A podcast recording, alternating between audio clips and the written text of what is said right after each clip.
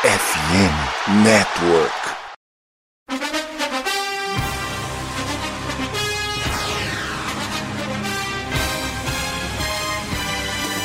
It would be a 57-yard try from this spot if they pick up no more yardage. Brady goes for the deep shot. He's got a oh! touchdown! Scotty Miller.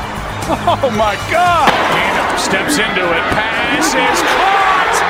Diggs sideline touchdown! Unbelievable!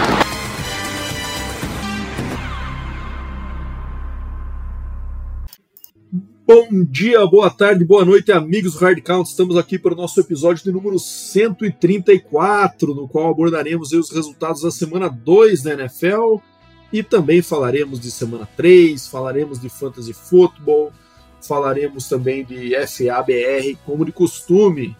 Queria dizer que eu e Demi estamos muito felizes que nossos times venceram nesse fim de semana, exceto o Broncos do Deminha, né?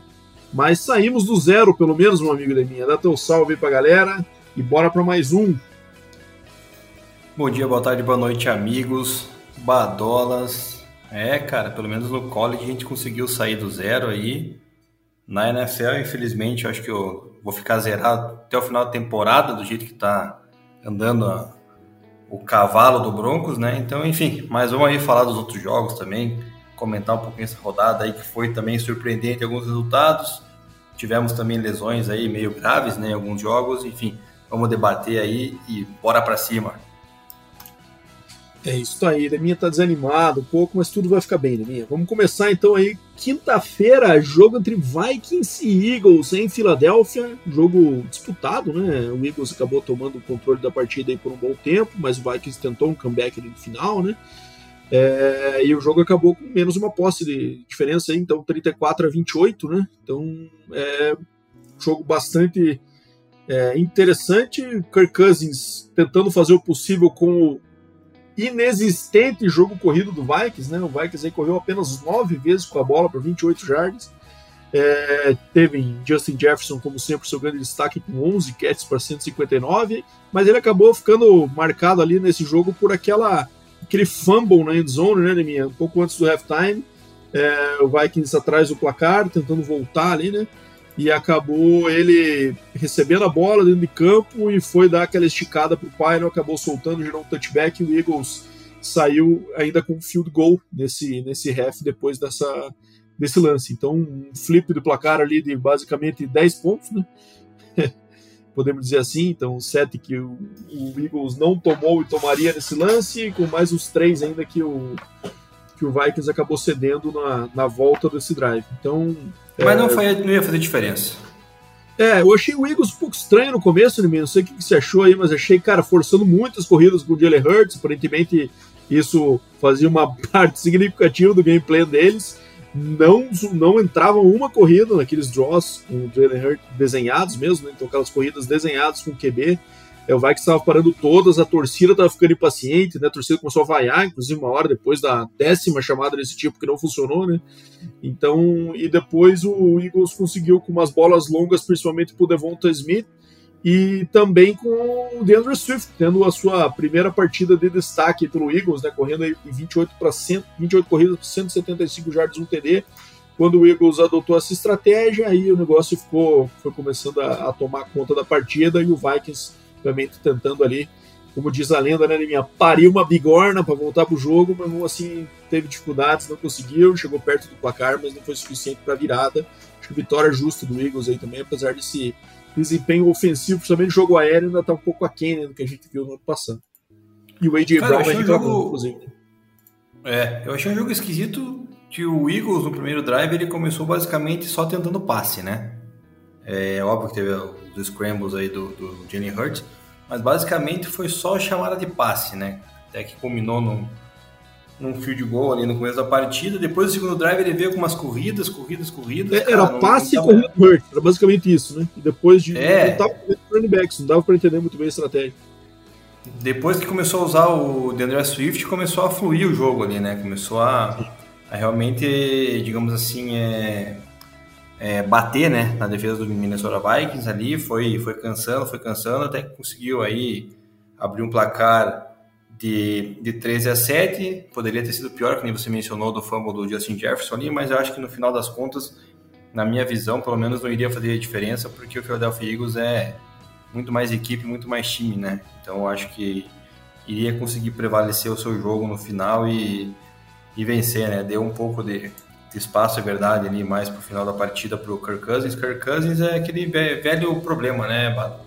Chega em prime time, amigo, parece que mesmo jogando bem, ele não consegue levar o time à vitória, é, né, cara? É uma coisa mas esquisita. Eu acho, mas eu acho que diferente dos anos anteriores, né, Demi? Acho que dessa vez o culpa não tá muito pro lado dele mesmo. Tá, essa linha ofensiva tá muito esquisita, ele tá apanhando demais, né? É, não só com sex aí, que acabam ficando na estatística, mas levando muita porrada depois que solta a bola, ou aquele contato ali que ele tá com o cara na cara dele, solta a bola e já leva. E o jogo corrido também não tá entrando. Então essa linha do Vikings aí, cara, é, é, vai ser um problema a temporada toda, porque não vejo um grande milagre acontecendo, e o Cousins não sei se vai conseguir ficar de pé o ano todo desse jeito, viu? Tá apanhando muito, e a linha ofensiva tá deixando o Vikings de fato sofrer e pega um pass rush forte aí do Chargers na próxima rodada, né? Então vai ser mais uma um desafio complicado. E o Eagles, acho que, cara, mantendo aí a, o que a gente espera, né? Conseguindo aí é, liderar a sua divisão, duas vitórias nas duas primeiras semanas, acho que o Eagles é, não vai ser aquele caso, me parece, do time que perde o Super Bowl acaba tendo uma temporada é, complicada no ano seguinte, né? E que isso é um, um, algo costumeiro ainda acontecer. Então, acho que é, a questão do esse controle da NFC né, Demir? Isso. A questão ali da, da, da, linha ofensiva do Vikings, até o Vikings assinou aí ontem, se não me engano, com o Dalton, Dalton Reisner, né? Que era guard lá, também jogou pelo Broncos, já jogou acho que pelo Lions, se não me falha a memória. E agora tá aí assinando com o Vikings para ver se tenta dar um jeito aí de, de auxiliar um pouco mais o Kirk Cousins, mas eu também não consigo ver muita, muita luz no fim do túnel. Na minha opinião, o Vikings não iria brigar pela sua divisão, né? É, enfim, ainda tem chance, óbvio, né? Mas eu acho que essas duas vitórias aí, começar um 0-2, já fica meio, meio complicado, né? Apesar da divisão estar tá um pouquinho embolada, já que o Lions, a gente vai falar depois, perdeu de forma surpreendente também, enfim. Mas é o Vikings aí, cara, vamos ver se dá uma, uma, uma melhora no seu jogo corrido, porque se não melhorar, esqueça playoffs. Exatamente. Cara, vamos pro próximo jogo. Esse aqui é um jogo acho que aconteceu esperado, dá pra gente passar um pouco mais rápido aí, que foi a sapatada do Bills em casa contra o Raiders por 38 a 10, né? Josh Allen tendo um jogo de recuperação que a gente falou aqui, que esperava né, que acontecesse nessa semana. É, três TDs. É, ele abusou muito dos passes mais curtos, né? Então acho que os, as defesas estão se adaptando um pouco para ele. Ele está tendo que fazer muito check down e, e bastante passe ali numa, numa distância mais intermediária, não está podendo usar na frequência o braço dele na potência que tem, né? Então ele acabou aí na quantidade de passes alta, né? 37 passes e, e 274 jardas, né? Então que mostra também essa questão da, da média aí de 7.4 jardas por passe que ele teve nessa partida. É, o calor James Cook aí também indo bem, mas perdendo os goal lines aí para pro, Damon Harris, pro Latavius Murray, mas enfim, jogo controladaço. E do Raiders, acho que a gente tem que falar só, cara, é, caíram fora do, do, placar no começo, já tentaram daí abandonar o jogo corrido. E o Jimmy Garoppolo, né, Nemir? Acho que aquela questão que você trouxe aí fica muito evidente, né? O homem tem muita dificuldade de passar fora dos números. E, cara, ele não tem qualidade, acho que um QB mais, se aqui já teve no início da carreira, para buscar um jogo no braço, né? Eu acho que é um QB que não é bom e que só serve para estar em time bom, ou seja, ele só funciona se estiver com a liderança do placar, com um jogo muito balanceado, né? Muita corrida e ele fazendo play action dele, usando o elemento surpresa ali. Fora disso, cara, é, deixa bastante a desejar o dividir aí nas últimas, nos últimos anos, podemos dizer, né? Depois daquele Super Bowl lá que ele levou com o 49ers, o negócio foi só ladeira abaixo, né? E acho que essa foi mais um exemplar. Né? É, o Buffalo Bills, inclusive estou com a camiseta do Buffalo Bills hoje, Pato, aqui gravando o episódio. Ah lá, é, é, fez exatamente o que o Denver Broncos deveria ter feito semana passada, que é atropelar o Las Vegas Raiders. Simples. Qualquer time que vai enfrentar o Las Vegas Raiders esse ano tem basicamente a obrigação de passar o carro no Raiders, porque o Raiders é uma equipe fraca, né? Enfim, mas o, o Broncos não teve a capacidade, o Bills mostrou como é que, que faz, mesmo saindo atrás do placar, né? No primeiro drive lá, um, Até foi um interesse interessante, né, do Davante Adams, não dá para desmerecer. O Davante Adams é o maior jogador da equipe do Raiders aí. É, mas o Jimmy Garoppolo é, é o que eu já venho falando aí, né? Você acabou de, de mencionar, não tem mais nada a acrescentar a respeito dele. É, surpreende também o jogo corrido do, do Josh Jacobs, né? Correu para menos duas, cara, em nove tentativas. É, acabou, acabou se então... envolvendo no jogo aéreo um pouco, porque acho que foi o que sobrou ali, né? Checkdowns, alguma coisa, mas de fato os dois primeiros jogos deles foram, foram assustadores. É, exatamente. Então, é, bateu o pé que queria contrato lá e tal, e realmente não, a produção tá, tá muito aquém, né? Óbvio que não é só falar do Josh Jacobs, que também tem uma linha ofensiva aí por trás disso para abrir espaço, enfim, né? Que a gente sabe que não é tão boa assim, é, mas é resultado totalmente esperado, né? Então, o Buffalo Bills recuperando aí para começar a embalar na sua divisão, que eu acho que daqui a pouco vai abrir distância é, até com uma certa facilidade. Não vejo que o Miami Dolphins vá é, causar problema para o Bills, pelo menos na minha opinião, no momento, mesmo com o Dolphins indo bem. E o Raiders como, seguindo o seu caminho de ser o, o penúltimo da divisão, né? Já que o Denver Broncos vai acabar em último mais uma vez. É, Deminha tá pessimista. Minha jogo aí, cara, interessante foi o que aconteceu em Ohio, em Cincinnati, na derrota do Bengals por 27 a 24 para o Baltimore Ravens, né? Confronto de divisão aí. E, cara, sinal amarelo ligadaço pro Ravens, pro Bengals, hein? 0-2 e o Burrow machucou de volta a condição que ele teve no off-season lá, né? Na panturrilha, né? Então ainda tá um pouco obscuro aí se ele vai conseguir jogar semana 3, que é Monday Night Football, por sinal, né? É, então vai ser um mistério provavelmente até o game time aí que eles vão ter que fazer essa, essa tomar essa decisão. E o Ravens, né, cara, pula na frente nessa disputa aí, é, confronto direto fora de casa, vencido, acho que pela, por essa divisão aí também. É, esquisito o começo desse Bengals aí, cara. Pode ser uma diferença aí que vai sendo criada com contusão do Burrow aí que vai ser é, árduo para recuperar depois. O que, que você acha de mim? Cara, a luz é, é, é, amarela que você fala, ela já tá quase virando um laranja vermelho aí da cor do tá, seu. Tá escurecendo do seu, é, do, do, seu headset, porque, cara, meu amigo, tá feia a coisa pro Joe Burrow. É, claramente, na verdade, ele não estava preparado, né, Bada, pra semana 1 ali, questão de saúde, né? Era melhor ter, quem sabe, ter segurado, né? Mas é, liberaram, foi pro jogo, vai meio que no sacrifício, já começa 0-2, o Ravens aí, que a gente, né, eu particularmente não achava muita coisa, já abre dois jogos de vantagem, um jogo a mais ainda, três, podemos dizer assim, porque tem um confronto direto, né, que na, em caso de, de desempate conta muito, então começa a esquisitar aí pro, pro Bengals, cara, numa divisão que aparentemente o Steelers não tá morto, né, o Browns ali, apesar de ter perdido ontem, também está no, no páreo, enfim, cara, é, é uma divisão bem complicada, bem difícil, bem competitiva. É, destaque, né, Barão? É, vou ter que falar, o Lamar Jackson conseguiu encontrar o Nelson Aguilar, né? Um passe para touchdown ali, coisa que é coisa rara, né, cara? A gente comentar Lamar Jackson é, fazendo bons jogos aqui, pelo menos da minha parte, né? Conseguiu fazer um jogo limpo ali, sem ter uma interceptação, é, sem sofrer fumbles, então é foi um jogo até, de certo modo, sólido do, do, do running back barra quarterback Lamar Jackson. Bom jogo do, bom jogo do Lamar. É, a, apesar também de ter uma, um número de jardas muito baixo, né? Menos de 250 jardas de passe, sempre buscando mais passes curtos, né?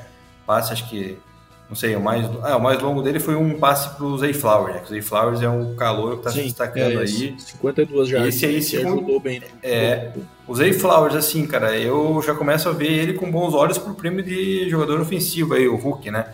Se ele continuar mantendo essa média aí, porque fez dois bons jogos já de, de início. Parece que tem uma conexão aí com, com o Lamar Jackson, querendo ou não.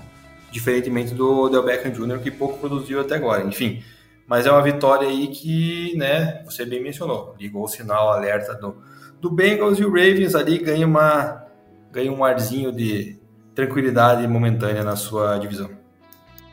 Perfeito, isso aí, Deminha. É, eu acho também, cara. Eu acho que o Ravens tá, tá dedicado a botar a bola na mão do Zay Flowers, né? Que é um ótimo sinal aí para o cara ter um volume e com isso conseguir fazer as jogadas, né? Eu acho que essa.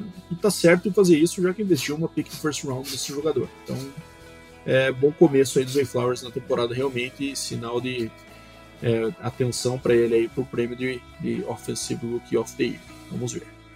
É, cara, vamos para o jogo do meu time agora, de minha. Kansas City Chiefs que venceu fora de casa o Jacksonville Jaguars por 17 a 9, placar baixo, né? Num jogo aí de dois ataques que são é, tidos como muito potentes, né? É, o Chiefs se recuperando aí dessa da, da, derrota em casa para o Lions na primeira semana, então precisava dessa vitória aí para já não abrir é, uma pequena crise, né? De começar 0-2 a temporada. É, e eu fiquei bastante decepcionado com o desempenho do Jaguars e do Trevor Lawrence. Né? Então, muito estranho realmente. É, poucas jardas, né? 216 jardas apenas. É, teve dois fumbles, sendo que perdeu um. É, um jogo sem TDs, né? sem nenhum TD do Trevor Lawrence. O jogo corrido do Jaguars também não, não entrou, então todas as, as marcações de pontos do Jaguars foram com field goals apenas. Né?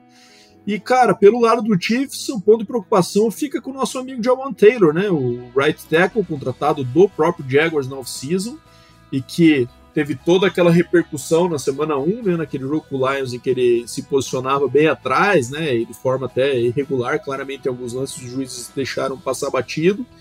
É, nesse jogo não, claramente houve uma orientação, né, para arbitragem para ficar de olho nisso. Então, cara, ele tomou seis faltas false start, holding, é, illegal formation, né, que é pro fato dele não estar tá alinhado, então ficaram em cima do homem, só que assim, a parada é, ano passado todo ele jogou da mesma forma, forma no Jaguars, ninguém falou nada, agora foi pro Chiefs, né, ficou mais em evidência por ser um time aí contender, né, um time que é o atual campeão, vai sofrer com isso, vai ter que se adaptar, não vai ter jeito, porque a juizada agora vai ficar em cima, e vamos ver, né, cara, a dúvida é se ele vai conseguir render da mesma forma, tendo que fazer esses ajustes aí, parado e dar aquela roubadinha na posição de saída e, e saindo até um, uma fração de segundo antes ali para ter uma vantagem sobre o pass rusher.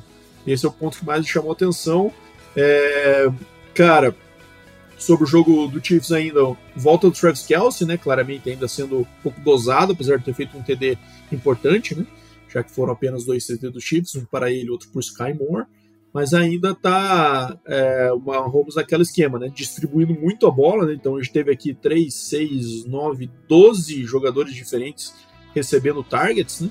É, então tá tentando ao máximo aí é, distribuir a bola, manter todo mundo envolvido e, e, vamos ver quem vai ser o destaque a cada partida aí, além do Kelsey, né? Essa semana foi o Sky Moore e conseguiu ali, o jogo corrido começou devagar, mas ao final conseguiu o Pachecão Isaiah Pacheco entrou para finalizar a partida e conseguiu ser importante nesse clutch moment ali, apesar de ter sido pouco envolvido durante a partida. Então, o Chiefs volta à briga aí, né? Vira uma divisão que, com uma vitória e uma derrota, ele já é o líder da divisão, já que Chargers e Broncos perderam as duas, né? E o Raiders ganhou a primeira e perdeu agora a segunda. Então, Chiefs já liderando a divisão novamente aí. Então, é, pelo que a gente está vendo dos outros times da FC West, parece que não deveremos ter grandes surpresas esse ano, né, Demir? O senhor é clubista, né? Kansas City Chiefs no momento é o segundo da divisão, primeiro é o Raiders, porque o Raiders venceu ah, o Broncos, que é da divisão. Sim, sim, recorde é o é, mesmo. Total clubismo da sua parte, mas é, entendo. É, mas, cara, não tem o que acrescentar, né? O jogo esquisito do Jaguars, cara, esperava muito, esperava muito essa vitória do Jaguars, pra falar a verdade, cara. É, mesmo com o Kelsey voltando de lesão, era claro que iam dosar.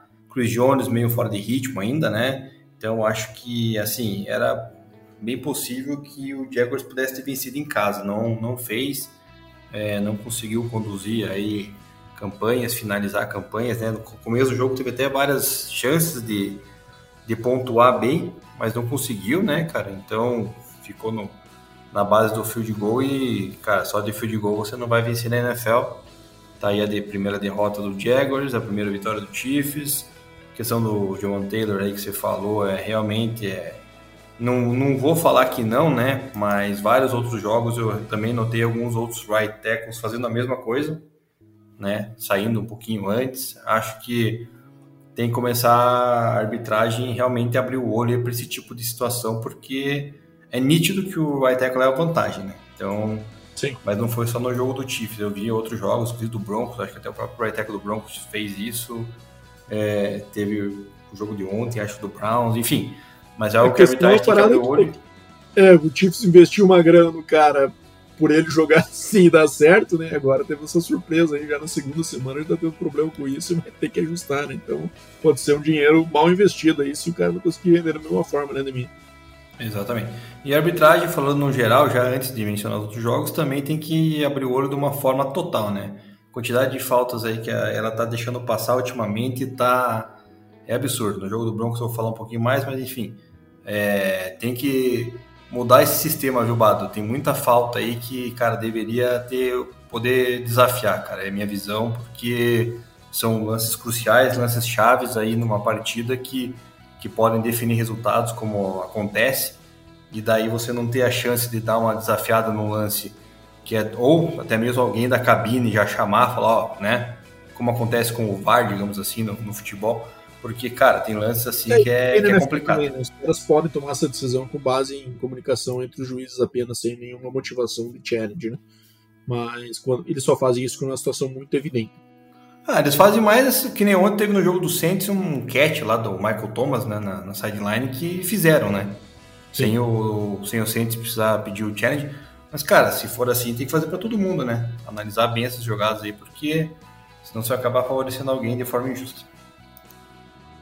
Perfeito.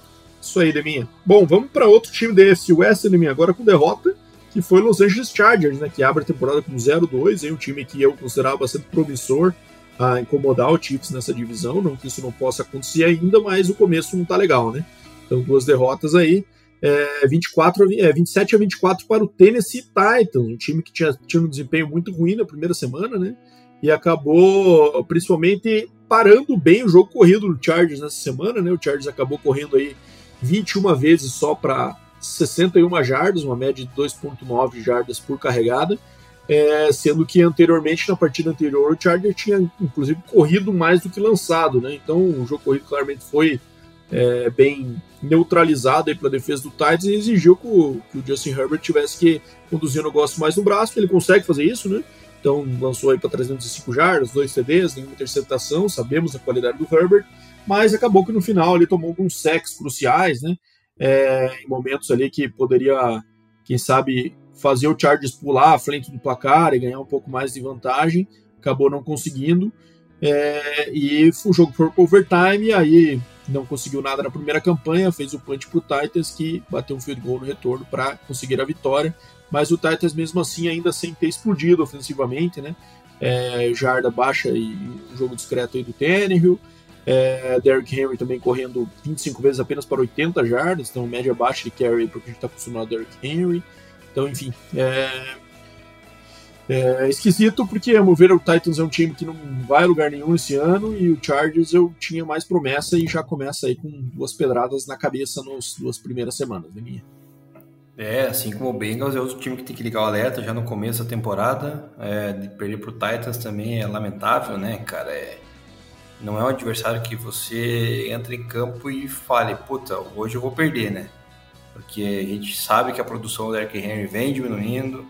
Ryan Tannehill teve um declínio nos últimos dois anos aí que é nítido, né? Tanto que draftaram lá o, o Mr. Maionese, é, ali do ano passado draftaram também o Malik Willis. Então, assim, a gente vê que o Titans realmente está num declínio, né? Michael Vrabel não tem muito trabalho para conduzir essa equipe aí, é, e enfim, o Chargers vacilou, né? Deveria ter tomado a dianteira aí no começo do jogo, quando teve oportunidade também de produzir campanhas, estava avançando no campo, mas aí pecava no final. É, tem que procurar mais aí é, outras peças a não ser é, o Keenan Allen e o Mike Williams, são muito bem marcados, é verdade, mas é, o Quentin Johnston lá teve só dois targets, né, cara, que é um calor que vem com, com hype aí promissor. Tem que é, botar o cara no mesmo jogo, né? Esse cara então... só vai ganhar volume quando eles trocarem o Keenan Allen, o Keenan Allen provavelmente no ano que vem, né, de mim. Não sei se vão... É, ver pode ser, três, enfim. Assim, sabe, seja um red shirt year pra ele aí. E também o outro sinal alerta que eu ligo é o Brandon Staley, né, cara? Já fez uma temporada boa na primeira como técnico, agora tá num declínio também, parece que Voltando não, a ser não... Chargers, né? Foi... É, tá esquisitando aí, cara. Mas enfim. O estigma do Bom... Chargers já tá abraçando ele. É, isso é verdade. O Chargers tem um, um poder de sofrência que é, que é absurdo, né, cara? Então, Próxima rodada o Chargers tem que ver se consegue vencer para tentar dar uma animada aí, porque ainda tá só um jogo atrás dos rivais, né? Digamos assim, na divisão. Ainda dá para tentar encarar e, e, brigar. Mas é com 2 é, com 0-2 fica começa mal na, na largada.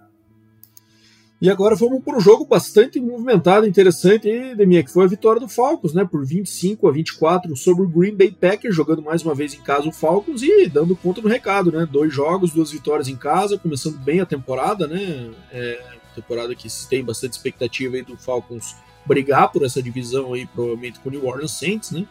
É, e o Packers começou dominando essa partida, né, Deminha? Começou bem, teve um terceiro quarto muito forte ali também, né? Com 14 a 3 no terceiro quarto, então acabou aí o, o terceiro quarto, o jogo por 24 a 12, né? É, e aí no quarto quarto o Falcons foi retomando.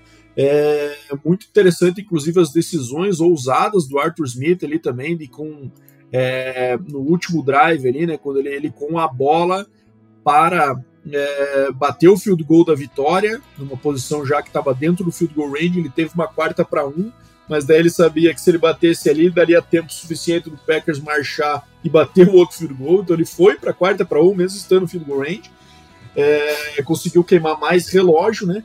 E daí, mesmo assim, ainda deu oportunidades do Packers com, é, se eu não me engano, só não lembro agora se eles estavam com menos de um minuto no relógio para tentar buscar no final, mas já vejo aqui, peraí. Mas o Packers teve com. Peraí, peraí. A bola de volta com 57 segundos. No último drive acabou não conseguindo converter, né? O Jordan Love teve mais um jogo no começo bom, né? Com três TDs passados, mas jardas baixas. E, enfim, é, acabou estagnando legal aí no segundo tempo. Nosso amigo, no, no último quarto, aliás, nosso amigo Jordan Love. E, enfim, mais uma vitória do Falcons, merecida. E e gutsy atuação, principalmente do Arthur Smith, para garantir essa vitória no finalzinho por um ponto. Cara, pontos a considerar, Bijan Robinson espetacular, né? Dá para entender o porquê que o Atlanta Falcons pegou ele tão cedo no draft, porque já chegou aí com impacto absurdo no jogo terrestre do, do Atlanta. É, agora já pensou se o Atlanta Falcons tivesse pegado o Jamar Chase, cara, quando teve a oportunidade no draft anterior e foi no Kyle Pitts, que aparentemente, sei lá, entrou em estado vegetativo na liga, porque não produz mais nada, cara. É, Sumiu, cara, ele não pega. Pô, tá bizarro. O jogo aéreo do Falcons cara... ainda tá engatinhando, né, Demir? Não tem algo muito. O Drake London tinha zerado, nesse jogo já foi mais envolvido, foi CD, inclusive, né? Mas ainda sim, é algo sim. que não dá pra gente ter aquela confiança. Né? É, não dá, mas, pô, o Kyle Pitts foi, mais, né? Foi draftado com um hype absurdo, né, cara? E daí, cara, você vê a temporada passada já não foi lá essas coisas. Essa já começa bem mal, então é. Sei lá, esquisito. Imagina se tivesse o Jamar Chase aí com o Drake London, o Bijan Robinson aí. Era bem mais ameaçador o, at o ataque do, do Falcons.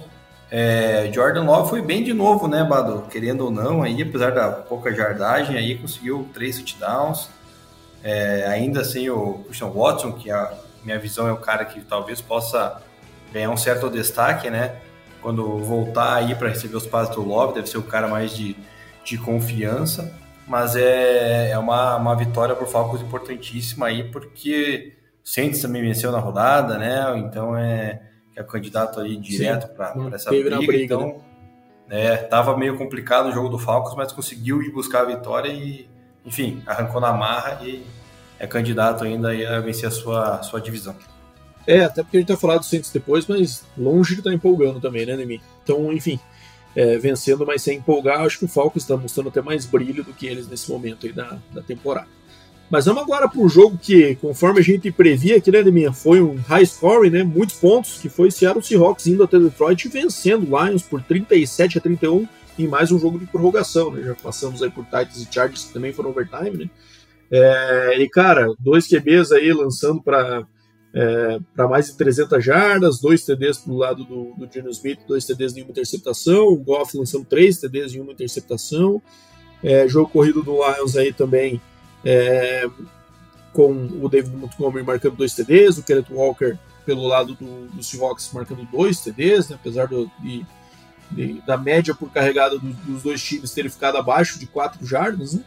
É, o jogo corrido fez parte durante a partida toda ali, como o placar sempre esteve próximo, nenhum dos times chegou a abandonar, e sempre tiveram esse equilíbrio, né? esse, esse balance aí é mais comum que a gente vê na NFL, aí, chega de 25, 30 corridas e, e, e, passando aí mais 35, 40 vezes. Né? É, e cara, é, Tyler Lockett com dois TDs né, e oito catches, um destaque pro lado do Seahawks, né, inclusive o TD realizado no overtime, e o Amon St. Brown pro lado do Lions aí com 6 para 102, e ele que acabou se contundindo, né, minha dúvida aí para a próxima partida. Então, é o principal receiver do Lions, então ficar sem ele com certeza vai ser um golpe aí, cara. Vamos ver como é que como que ele se recupera, se não, eu não confesso que não vi se ele já está fora, definido como fora da partida, mas ainda, pelo que eu li era dúvida ainda, né? Então, é, sem, sem dúvida, um desfalque para o Lions. Que, mas também tem outras opções aí, né? No jogo aéreo, como o Josh Reynolds, né? Que você vai falar um pouquinho na parte de fantasy depois, mas que também acho que podem suprir um pouco da ausência dele, não com a mesma qualidade, mas mantendo o time ainda competitivo para a próxima partida, que também é em casa. E o Lions não vai querer perder duas seguidas na sua, no seu dom, né, Deminha? É verdade, cara. É, cara, decepcionante o Lions, né, cara? E quando a gente acha que o Lions vai abrir, vai, vai mandar ver, vai lá e perde pro Seahawks, que é um time totalmente mediano. É, preocupa sim, né, a, a, a, lesão aí do, do Sam Brown, mas é, eu acho que não vai ser grave, assim, acho que vai vai estar tá liberado aí para a próxima partida. O problema no dedão, né, é... né, o famoso turf toe, né? É, eu acho que foi uma coisa parecida com isso ali. Tô até procurando notícias aqui para ver o que estavam falando. Estavam falando também num, uma possível é, cãibra aqui, não sei o que aconteceu. Enfim, mas o. E o DK Metcalf também se machucou também do lado do Seahawks, também numa, levou uma pancada lá também. Não sei como é que tá a situação dele, que é também um dos, dos nomes ali favoritos do Gino Smith. É, jogo legal, né, desse Seahawks e Lions, porque é uma trocação franca. Desde o ano passado, quando foi acho que 48, 41, teve um jogo também de alto, alto placar, enfim. É, mas o Lions aí já começa a dar aquela balançada, né, Bada? A gente criou um hype, a torcida criou um hype, perderam aí, provavelmente para a temporada, o CJ Gardner Johnson, né? Ela teve uma lesão no, no músculo do peitoral e vai ficar fora da temporada, então já começa a esquisitar aí todo esse hype da cidade de Detroit. E os Seahawks vêm correndo por fora lá para tentar ver se busca alguma coisa na sua divisão. Ainda acho difícil, complicado. O 49ers é uma equipe anos luz à frente. O Rams está produzindo muito bem também. Então é uma vitória só para sair do zero do, do Seahawks aí, né, nesse ponto da temporada. Perfeito, Deminha. É, falando agora do jogo da South, o Indianapolis Colts foi até Houston e venceu por 31 a 20 o Houston Texans. Jogo aí que começou muito bom pro Anthony Richardson, né, marcando dois TDs correndo e mais um lançando, mas acabou saindo depois com uma concussão, né? E, cara, bom jogo do CJ Stroud, hein, Deminha? 384 jardas, dois TDs e uma interceptação, lógico esses números muito depois de ter ficado bastante atrás do placar do primeiro tempo, né? O jogo acabou o primeiro tempo aí 28 a 10 para o Colts. E, mas assim, né? Acabou não, não cometendo nenhum erro aí é, de interceptações, apesar de ter sofrido aí dois fumbles e perdido um. Teve um turnover sim na conta dele, mas nenhuma interceptação. É, eu esperava mais o Houston nesse jogo, né? Conseguir traduzir um pouco mais esse volume ofensivo em pontos, um jogo mais disputado, acabou sendo Colts all the way, né, Levi? É, cara, o jogo esquisito do Wilson no jogo terrestre com o Damian Pierce, né? 15 para 31, né? Bem, bem fraco, né? digamos assim. CJ Stroud fez um joguinho bacana, né, cara? Achou lá um, um belo TD pro Nico Collins, né? E também o outro pro Tank Dell. Tank Dell. É. é. Grande, grande. Cara, esse Tank Dell foi ele que pediu para ser draftado pelo Isso. Uma coisa assim, né? É, ele falou é, que o CJ Stroud, depois do dia 1 do draft, né? Quando o CJ Stroud foi escolhido, falou: faz os caras me selecionarem aí. Foram lá e pegaram ele no terceiro round, no segundo dia ainda. Tá, e tá aí representando, então isso aí tá, tá responsa. Ele que é de Houston, né? Jogava no lugar de Houston, o Tank Down. Então é o isso. menino da casa. E, e o Andrew Richardson, cara, tava indo bem, né? No jogo até se machucar, correndo bem, especialmente, né, cara? Uma dual threat de fato. Então, acho que, assim, preocupa é, a questão do, da concussão já de cara, assim, no segundo jogo da temporada, mas é, é um cara que está mostrando aí, pelo menos, que não está sendo aquele bust que a gente esperava, né, mano? Duas boas atuações agora, né? Duas boas é, atuações. Só... só que assim, é o preço, né? Já correndo muito com a bola e já tomou a primeira concussão. Então, concussão sim, é um negócio sim, perigoso. O Atago Valor que o diga, né? Então, ver até que ponto ele começa a se proteger melhor, faz parte do amadurecimento dele. Vamos ver o que, que quanto ele vai ser punido até essas lições é, se traduzirem, né? Como que ele vai começar a mudar um pouco da sua, da sua, da sua atuação. Ex exatamente. E, então o, o Colts aí, né, com uma, uma atuação para se recuperar na divisão, já tinha perdido um jogo, né? Na primeira semana de dentro da divisão, agora vence outro, pelo menos para se manter na disputa, ainda mais que o Jaguars tropeçou. Mas aí, logo, logo o Jaguars acho que assume a ponta aí, deixa esses times para trás aí, porque eu não consigo ver muito brilho para essa temporada com esses times. Destaque também para o Zach Moss, aí, que estreou na temporada muito bem, né? Com 88 jardas e um touchdown. Estou aí, agora o jogo em Tampa Bay, minha 27 a 17 para o Tampa Bay Buccaneers contra o Chicago Bears, né? Que tinha um certo expectativa durante a off-season aí. É, e acabou que o, o, Justin Fields está mostrando ainda alguns problemas, decisões erradas, com pocket muito limpo para o trabalho de linha ofensiva do, do Bears tem sido bom, né? E mesmo assim não está tomando decisões. Vi um vídeo hoje do Brian Baldinger em que ele mostra claramente isso, pocket limpaço, ele com muito tempo, que poucos times da NFL têm dado para os seus QBs, e três caras abertos ali, que ele podia escolher qualquer um deles, e ele acabou tomando a decisão errada. É, então o Justin Fields ainda tá, não está virando aquela estrela que se esperava e está se mostrando um pouco distante disso ainda, né? Do lado do Tampa Bay, surpreendente, né, minha atuação aí do Baker, é, mais de 300 jardas, Mike Evans aí com 171, então a conexão entre os dois está tá se provando boa e o Mike Evans nesse ritmo vai caminhar tranquilamente para manter mais uma temporada de mil jardas, ele que é um cara que teve todas até o momento que entrou na NFL, né, todas as temporadas de mil jardas. Então, começo assim diferente do que eu esperava do Bucks, devo confessar aí, apesar de dois adversários é, bom, adversários nem tão fracos assim. No Vikings, é, a gente falou dos problemas, mas é um time que foi de playoff no ano passado. O Bears, já achei que teria problemas realmente nessa, nesse começo. Pois é, cara, não esperava que o Bears fosse estar tão mal assim. Minha expectativa era um pouco maior com as aquisições que tinham sido feitas aí no off-season, mas aparentemente não deu liga ainda. E tem que abrir o olho aí, tem que acordar para a vida, né, cara? Porque, especialmente o Justin Fields, né, cara? que mantendo esse ritmo aí, cara, já é seu terceiro ano na NFL, né?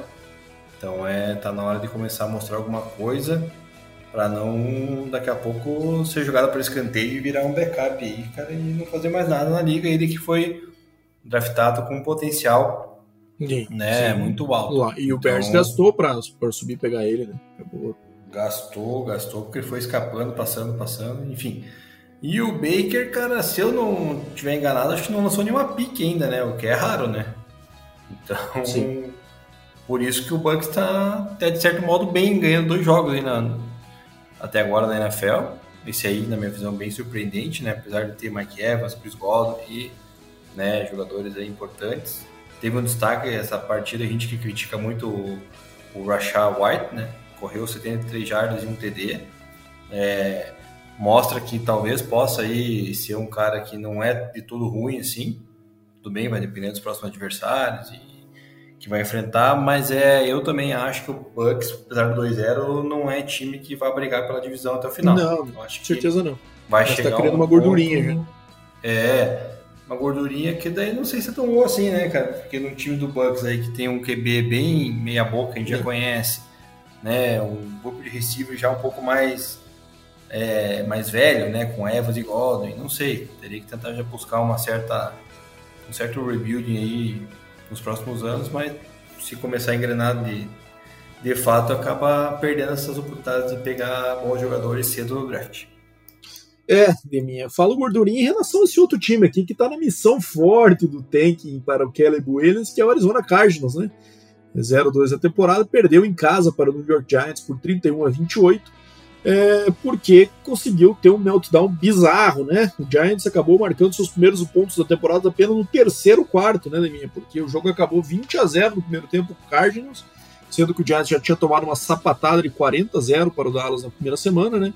E estava tudo se encaminhando para mais uma derrota, sendo que aí começaram a, a acho que baixaram o freio de mão ali do ataque do Giants, né? O, o Daniel Jones começou a correr mais com a bola começou a, disparar uns tiros mais, é, mais longos, né, mais downfield, principalmente para o rookie, o Jalen Hyatt, que pegou dois passes para 89 jardas, sendo mais longo aí para 58, outro para 31 jardas, né? Então ele que mostrou esse potencial na off-season, a gente ainda não tinha visto, né? Começou a fazer, é, ter um importante desempenho nesse ataque do Giants. E o Saquon, né, Deminha? Também foi bem mais envolvido no segundo tempo, respondeu bem, marcando um TD correndo e outro recebendo, né? antes de sair machucado, e aí sim gera essa preocupação pro Giants na sequência, porque pode ser que ele perca ele 3 a 4 jogos pelo problema que ele teve no joelho aí, né? É, é joelho, né, Demir? Se não me engano, ele Tornozelo. Machucou, né? Tornozelo. Então, tacou o helmet no chão, até esperava que poderia ser algo pior aí, né? Mas ele acabou é, sendo diagnosticado com essa contusão do tornozelo, vai perder cerca de 3 a 4 semanas. E o Arizona Cardinals teve um começo promissor, mas depois é, voltou normal. Acho que é, vai caminhando em passos largos para se manter nessa posição de pior time, a menos que quando o Kyler voltar o negócio muda figura, né, Levi? É, cara, é, o, o Cardinals acho que na, depois do intervalo lembrou, né? Puta, tem que tancar, né? Não é assim que eu tenho que Recado jogar essa temporada. nessa linha. É, é, parou, meu, vamos, vamos tirar o pé aí, vamos dar uma dar uma ajudada aí, vamos, vamos parar aí, porque senão realmente, cara, a defesa do Giants não produzindo nada, muito fraca até agora, é, sem pressionar o QB adversário, nenhum sec, parece, tá bem similar à defesa do Broncos aí, né, sem pressionar os quarterbacks adversários, e daí o QB sente a vontade e vai achar seus alvos aí, né, cara, enfim. Então, daí ligou esse alerta é, defensivo do Giants, ao meu ver, e ofensivo agora por causa do Saquon Barkley, né? Saquon Barkley, sem dúvida nenhuma, é o motor dessa equipe do Giants. Era um cara aí que tinha total potencial aí de ser líder em jardas né, na temporada. Até foi meu, meu pitaco, acho que já foi pro ralo, porque agora vai perder 3 a 4 jogos. Uma lesão no tornozelo, né? Então é uma pena, né? Porque Saquon Barkley que você gosta tanto de falar que ele se machuca todo ano, né? É agora que vai ser, acho que a segunda temporada que ele vai acabar perdendo três, quatro jogos aí, porque realmente foi uma lesão um pouco mais séria. Mas é, tem que tentar tirar a bola um pouco da mão do Daniel Jones do jogo corrido, né, cara? Corre demais. Nove tentativas. É, acho isso aí que acaba impactando negativamente no ataque do Giants, cara. Tem que deixar o, o Saquon Barkley correr e o Daniel Jones achar seus alvos ali. Por mais que não seja tão bom assim ainda, né? Mas enfim. É, fora isso, o Giants aí Volta o Darren Waller tá liderando os Tyrands, né? Em jardas até o momento. Então, é uma arma importante. É. Mas de receivers, é realmente, a situação parecendo um pouco do Chiefs, né?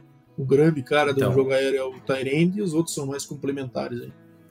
Diferença que daí a defesa tá bem fraca comparada no Chiefs, aí, enfim. Mas é uma vitória aí que pelo menos dá uma animada pro Giants, pro seu torcedor, para tentar criar uma expectativa de tentar brigar de novo pela divisão. A divisão que tá bem, tá bem na frente lá, né, no momento da, né, da liga.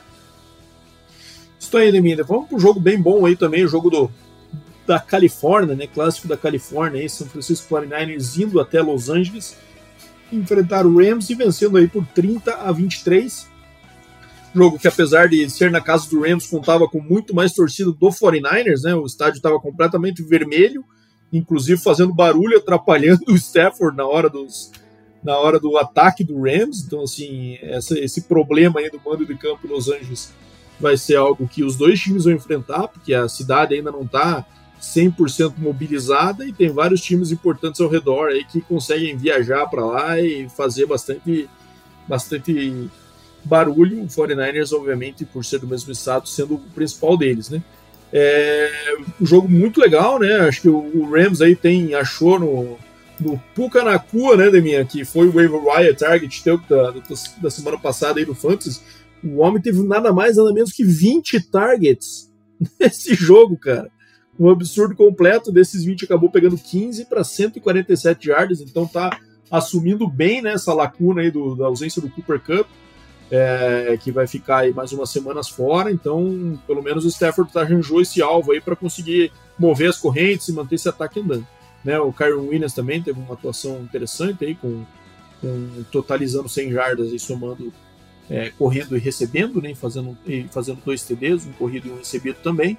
Mas o 49ers é um time é, com uma defesa mais forte hoje que a do Rams, um ataque também com muitas armas, né? Então a gente está falando aí com o Debo Samuel, teve um jogo legal. Apesar do jogo aéreo do Titans, do, do, do 49ers não ter é, explodido tanto, muito porque, cara, um gap claro no jogo do Brock Purdy é a bola longa, né? Então o cara perdeu umas duas ou três bolas é, que tinha espaço, tinha separação e ele, ele não é preciso na bola longa ou às vezes falta força no braço, inclusive, né? Mas aí, cara, quando você tem tanta peça assim com o Christian McCaffrey, com o Debo Samuel, com o Brandon Ayuk, com o Kiro, você consegue ir mantendo seu ataque de forma competitiva e, e o, o 49ers acabou descolando ali no último quarto e virando essa partida. Então, 30 a 23 para o 49ers é, mantendo aí a freguesia né, que o McVeigh tem para o, o Kyle Shanahan. É, cara, é um negócio. Cara, não, não sei se é tão freguesia assim, Bada. A gente até comentou semana passada que é, o, o, regular o season, né? Sempre. Oi? Regular season é, eu acho que o McVeigh tem um recorde bem ruim contra o Kyle Shanahan em regular season. Bom, mas os jogos são bem competitivos, né? Então. Sim é um negócio de, de louco, cara. Como é que consegue causar tanto problema num time aí que tá claramente numa reconstrução aí, né? Com o Matt Stafford e companhia. Baita desempenho do Puka na cua, né? Sem Tutu Porque Etwell também é outro. Né? Seis jogos seguidos de derrota para o 49ers o McVay tem.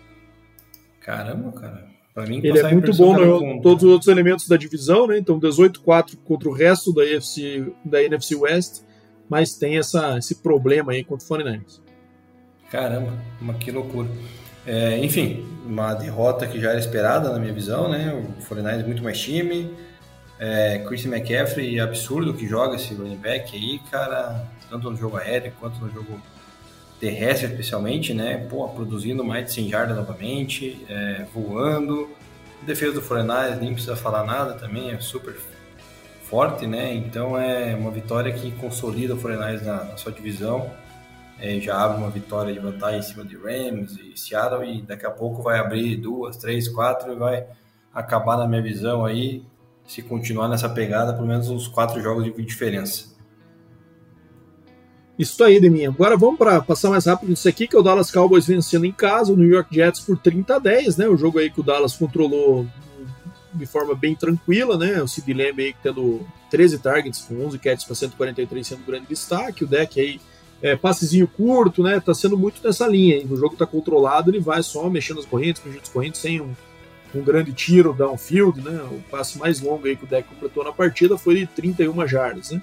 E pro lado do Jets, o full Zach Wilson experience aí com é, três interceptações e mostrando que ele ainda não está pronto para ser o, o cara que vai levar esse Jets. Esperava muito dele ter uma temporada, né, abaixo do Aaron Rodgers, aprendendo tudo mais. Acabou que isso não foi possível pela contusão do Rodgers. E, cara, o Rodgers tá até com o papinho, né, Demir? Que ah, vai tentar voltar para os playoffs, tá fazendo um tratamento lá de que é mais rápido, não sei o quê. Mas com o Zach Wilson, pelo jeito, vai ficar longe de chegar nos playoffs, né? Até me assustei aqui, voltar para os playoffs. Mas que playoffs que ele tá pensando? Que só se for playoffs da NBA, né, cara? O ano que vem, alguma, sei lá, do rock. Cara, não dá, né? Com o Zach é, Wilson, cara. buscar eu... o Matt Ryan, né, que não, se, não anunciou a aposentadoria oficial, mas também foi bem feio no ano passado, né? Sei ah, lá, mas, cara, é, acho que não, não, não, vale. Não, quer dizer, não é nem que vale, não dá, né, cara? Sei lá. Joe é, Flacco jogou pra eles ano passado já, né? Mas também um cara que Nossa, não vale isso. Então, Caraca, opções não são muito boas no momento. Não, não tem opção nenhuma, cara. Não sei que queira fazer alguma troca aí. Uma dessa, vai, pega o Russell Wilson lá do Broncos, vai. Leva lá, manda alguém de valor aí na defesa, sei lá, faz alguma cagada diferente. Mas não dá, Zach Wilson, cara, queimei a língua lá quando achei que iria ser melhor, até que Trevor Lawrence, né, na minha análise lá de três anos atrás, realmente, cara, que decepção, bust total, sem condições de ser QB titular de qualquer franquia da, da NFL, por pior que ela seja, esteja no momento, cara, não dá, né? É lamentável a atuação dele, baixa produção de piques, né, de de turnovers absurdo. Daí o jogo terrestre do, do, do Jets também não tá ajudando muito, né, cara? É um jogo que a gente esperava mais de Bruce Hall, Dalvin Cook, especialmente, não estão produzindo. É, o Cowboys tem até uma defesa sólida, né, cara, com Micah Parsons e companhia, mas é um, na minha opinião, um time vulnerável, né? Acho que se você souber explorar ali, você consegue vencer, mas né, não com o Zach Wilson, como foi. Passeio lá para a equipe do Dallas e vitória para manter a equipe do Texas aí na liderança da divisão, junto com o Eagles, né? Isso aí, Demi. Agora vamos pro jogo do teu time, Demi. O Washington Commanders acabou vencendo o Denver Broncos, surpreendendo aí muita gente, né, sobre, sobre o, com essa vitória aí, Mile High, 35 a 33. É, ainda mais do jeito que foi, né, Demi? Até a gente, a gente compartilhou aí um depoimento do Rex Ryan ontem, é, falando do jogo em que o, o, desempenho do ataque do Broncos, é, eles têm a maior média de pontos por drive, né? Da NFL até o momento, mas tiveram apenas seis drives. Então acabou prejudicando aí o volume de oportunidades, né? É, e que o problema agora é a defesa, né, minha? Não estamos acostumados a ver o Broncos tomar 35 pontos aí e, e por levar corrida longa, aí, como foi o caso do TD do, do Brian Robinson para 27 jardas, né? É, e acabou tomando aí 299 jardas do Sam Howell, né, Deminha? E apesar de tudo, não teve a crueldade do finalzinho, né, minha, da, do Hail Mary lá no, na situação desesperadora ter entrado. O Russell Wilson conseguiu conectar um passo muito improvável ali, ficou naquele bate-rebate no ar. Só que aí não conseguiu converter os dois pontos para ir para overtime. E, enfim, é, será que o caminho está sendo oposto do que se esperava, Deminha? O Sean Payton arrumou um pouco ataque, mas está piorando o que o Denver tinha de seu principal aí, que era a sua defesa no ano passado? É, cara, primeiramente queria dizer que tem algumas pessoas que eu começo a odiar na cidade de Denver, né? A primeira delas é Vance Joseph, que conseguiu desmanchar uma das melhores defesas da liga, né? É absurdo o que conseguiu fazer com essa defesa, cara, que não pressiona ninguém. É, os safeties aí horríveis, é, perdendo tackles adoidado, vários miss tackles aí do, de toda a defesa do Broncos, cara, realmente fica difícil você vencer jogos se a defesa não colaborar. Segundo, o senhor Karim Jackson, ex-safety em, em, atividade na NFL, cara, pela segunda vez, segunda semana seguida, mete um late hit desnecessário no adversário, machuca o adversário, né, de forma, não sei se é proposital ou não, mas de forma irresponsável, poderia dizer assim. É outro cara que poderia ser, cara, suspenso, sei lá, poderia ser demitido, qualquer coisa, porque só fez merda, né? Contra o Raiders, o Broncos perde chance de pegar a bola de volta para tentar virar o jogo, ele mete uma falta, uma falta pessoal aí sem necessidade. Dessa vez a bola na end zone, né? Uma disputa de bola que o receiver, se ele desse um, uma jogada, um teco normal ali, cara, talvez um, né? ele não completaria a recepção, não seria TD, botou o, Commanders em posição de, de, fazer o touchdown, o que aconteceu, diminuindo uma vantagem, estava na, na, no momento em 21 a, a 3, ou seja, o Broncos abriu 21 a 3 e depois tomou, 30, tomou 32 pontos em seguida Exato. da equipe do, do Commanders para daí tentar reagir no final. Então foi algo completamente bizarro, cara. Foi, olha, não tem nem o que falar, cara. É lamentável. O Russell Wilson é, depois que sofreu um fumble também parece que a cabeça, a cabeça dele derrete, é, começou a jogar mal, começou a fazer muita besteira dentro do pocket, né? Não conseguia lançar a bola, começou a sofrer sacks, sete sacks, cara, em cima do Russell Wilson, voltando a ser o Russell Wilson da temporada passada, né? Onde a linha ofensiva não colaborou. Então é, não tem, não tem expectativa nenhuma que esse time possa brigar por alguma coisa essa temporada.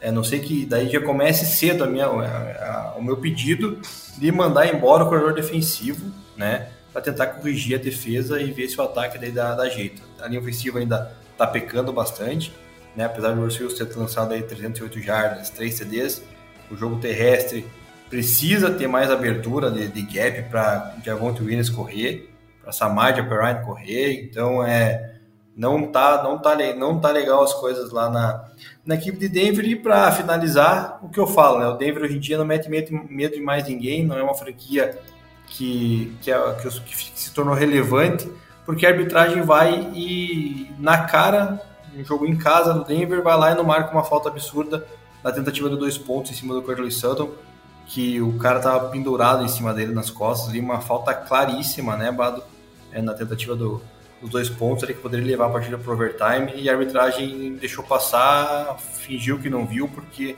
é algo inadmissível. Foi muito claro, muito nítido, enfim. Não marcaram, então o Denver é irrelevante nesse momento na NFL. Precisa de alterações aí no, no seu comando técnico, comando defensivo e quem sabe até também já pensar em outro quarterback para a próxima temporada, porque o Russell Wilson também aparentemente desaprendeu. É, tá esquisito o Wilson aí. No, os stats não foram tão ruins assim, mas é, é, é, impressiona como ele como é um jogador diferente do que a gente via no Seahawks, cara. Ele muito paradão, assim, um cara que era to, totalmente imóvel e, e, conseguia muitas janelas de passe, inclusive estendendo a jogada. Agora virou, cara, um cara estático no pocket, sofrendo pressão sempre. É, o que era o trunfo dele agora virou um grande problema, cara. Muito esquisito, realmente. É, vamos ver se conseguimos ter uma, ver uma versão do uma versão do Russell Wilson ainda parecida com o que a gente viu no, na, não é nem no início da carreira, cara, é coisa de três anos atrás, né? Não é um negócio tão absurdo assim, tão longe, né? É, enfim. Não, e ele até o 21 a 3, cara, ele tinha feito isso, né? Conectou uma bomba lá pro Marvin Mims, conseguiu é, escalar o pocket, sair, correr, avançar. Mas daí quando ele sofreu um fumble lá, parece que, cara, a cabeça não tá preparada, tá em outro mundo e Tá, começaram a dar tá frágil mesmo. Exatamente. É, bom, vamos para o Sunday Night agora, Deminha. Depois fechamos aí com os dois Monday Nights, nessa ideia estúpida, né, Fel, de colocar dois jogos na segunda-feira com horários simultâneos, inclusive parte deles, né? Então, inexplicável. Mas o Sunday Night acabou sendo um jogo estranho, né, Deminha? Porque o Miami Dolphins venceu o New England Patriots por 24 a 17 em Foxborough, né? É, e bom jogo aí do Raheem Monster e tal, mas é um, um, jogo que o Dolphins dominou, acabou o terceiro quarto por 17 a 7 e no final tomou um calor ali desnecessário, né? Jogo totalmente sob controle e acabou, inclusive, é, tendo o Patriots sua bola na mão no último drive para tentar fazer um empate e levar o jogo para overtime ou até ir para dois, né? Até tava essa, essa conversa na transmissão, né, Demi? Se o Patriots marcasse, se não era bom eles irem para dois, já que o domínio ofensivo do Dolphins tinha sido tão grande durante a partida em comparação com, a, com o desempenho do Patriots, quem sabe valeria a pena arriscar e não dar a bola mais uma vez para eles para é, correr o risco de eventualmente no overtime perder, mas acabou não dando certo. Tivemos uma jogada engraçadíssima no final, né? Em que o Mike Zeke fez o catch, é, fez o, o lateral um, quando viu que ia ser tacleado num quarto down ali não suficiente, fez o passe para trás com um linha ofensivo que quebrou um tackle, se jogou os juízes aparentemente deram first down ali, uma jogada muito próxima da, da linha é, original de first down. E, mas depois revisaram e acabando, acabaram vendo que ele ficou curto né, em relação ao que ele precisava e ali o jogo acabou. O Dolphins só ajoelhou e finalizou a partida. É, vitória esperada, não com sufoco, né? Mas já esperado, o England Patriots com uma campanha no início ruim, como na minha visão já era esperada também. Mac Jones ali, apesar do primeiro jogo ter sido razoável, esse aí já voltou a ser o velho e bom Mac Jones aí, né, do ano passado, onde sofreu muito. É, a equipe do Miami também, cara, sofre com o Patriots, cara, em confrontos, em duelos diretos, cara. Parece que tem alguns confrontos de divisão aí que as equipes meio que entram no mental aí que não consegue, né? E cria dificuldade que não precisava criar. O caso do Dolphins aí, mas conseguiu na marra vencer, né? Então, é... Sem destaque do Tyreek Hill, né? Que na rodada passada fez quase 200 jardas, agora fez 40 só, né? Então foi bem. A gente falou que provavelmente o Hill pela né? ia focar nisso, né? Dar uma segurada nele, né? Acabou pois fazendo é. o dele no goal line, né? Mas é sem verdade. aquela bomba que a gente está acostumado a ver. Mas, de qualquer forma, vitória que mantém o Miami Dolphins aí na briga pela divisão, né? Agora assumindo o lugar do Jets, né? Que a gente previa que fosse ser o candidato ao páreo com o Bills, mas acho que logo logo o Dolphins começa a tropeçar aí, e não não vai conseguir ganhar a sua divisão. Pegar o playoffs até consegue, mas daí nada mais além disso. Perfeito. Agora vamos para os dois Monday Nights, começando por Saints vencendo o Carolina Panthers fora de casa, ainda por 20 a 17 mas esquisito, né, Deminha? Os dois QBs aí jogos bem ruins, acho que são dois times aí que é, precisam melhorar bastante para a sequência do ano. O Saints abrindo 2-0, claro, tem um time bem mais talentoso ainda, mas o Derek Carr ainda não esquentou, né? Lançou zero TDs, uma interceptação nesse jogo. É, o, o, Tony Jones, que acabou entrando aí no lugar de Jamal Williams, que se machucou, correu para dois CDs, mas também jarda, média de jardas muito baixa. Quem foi o líder, inclusive, em jardas corridas do, do Saints foi o Taysom Hill, né? Teve um bom jogo. É, e pelo lado do Bryce Young, cara, não dá, né? Pelo lado do Panthers, o Bryce Young, para mim, é difícil de é, confiar, você botar fé que um QB com aquele shape de 12 anos de idade ali vai ser o cara que vai guiar a tua franquia, né? Parece uma criança no meio dos adultos, cara, muito estranho. E, e além disso, teve uma situação ali que até foi noticiada é, como é algo que o Panthers de fato vai fazer durante a temporada, que não vai fazer sneak, né, cara? Porque ele é muito pequeno, muito leve então ele não é um cara para fazer o sneak. Então eles tiveram que botar o Dalton numa situação dessa, é, de terceira para um. Então vai começar a ter problemas, por exemplo, o Chiefs tem, né? Por não poder fazer sneak com o Mahomes, por conta daquele problema no joelho que já teve. Isso limita bastante ali as chamadas de, de terceira para um, que às vezes é um first down fácil para você conquistar e você tem que começar a fazer as pardalzadas lá para conseguir uma jardinha, né? Então, bem esquisito o, o começo dos dois times, cara. É, mas o Saints, querendo ou não, deu conta do recado e se mantém na, na disputa por essa divisão aí que, ao meu ver, vai ser nivelada por baixo até o final do ano. Cara, se você for esperar o Derek Carr esquentar, meu amigo, você vai morrer de frio. Só te digo isso, cara, porque não dá, né? É um QB mediano, é um QB que se acha acima da média, não é. é depende muito do jogo corrido aí, né, cara, para poder arrancar vitórias, como vencendo aí nesse começo de temporada. O Saints está ganhando na marra, né, cara? Na base da sua defesa, é, na base do seu jogo terrestre. Por...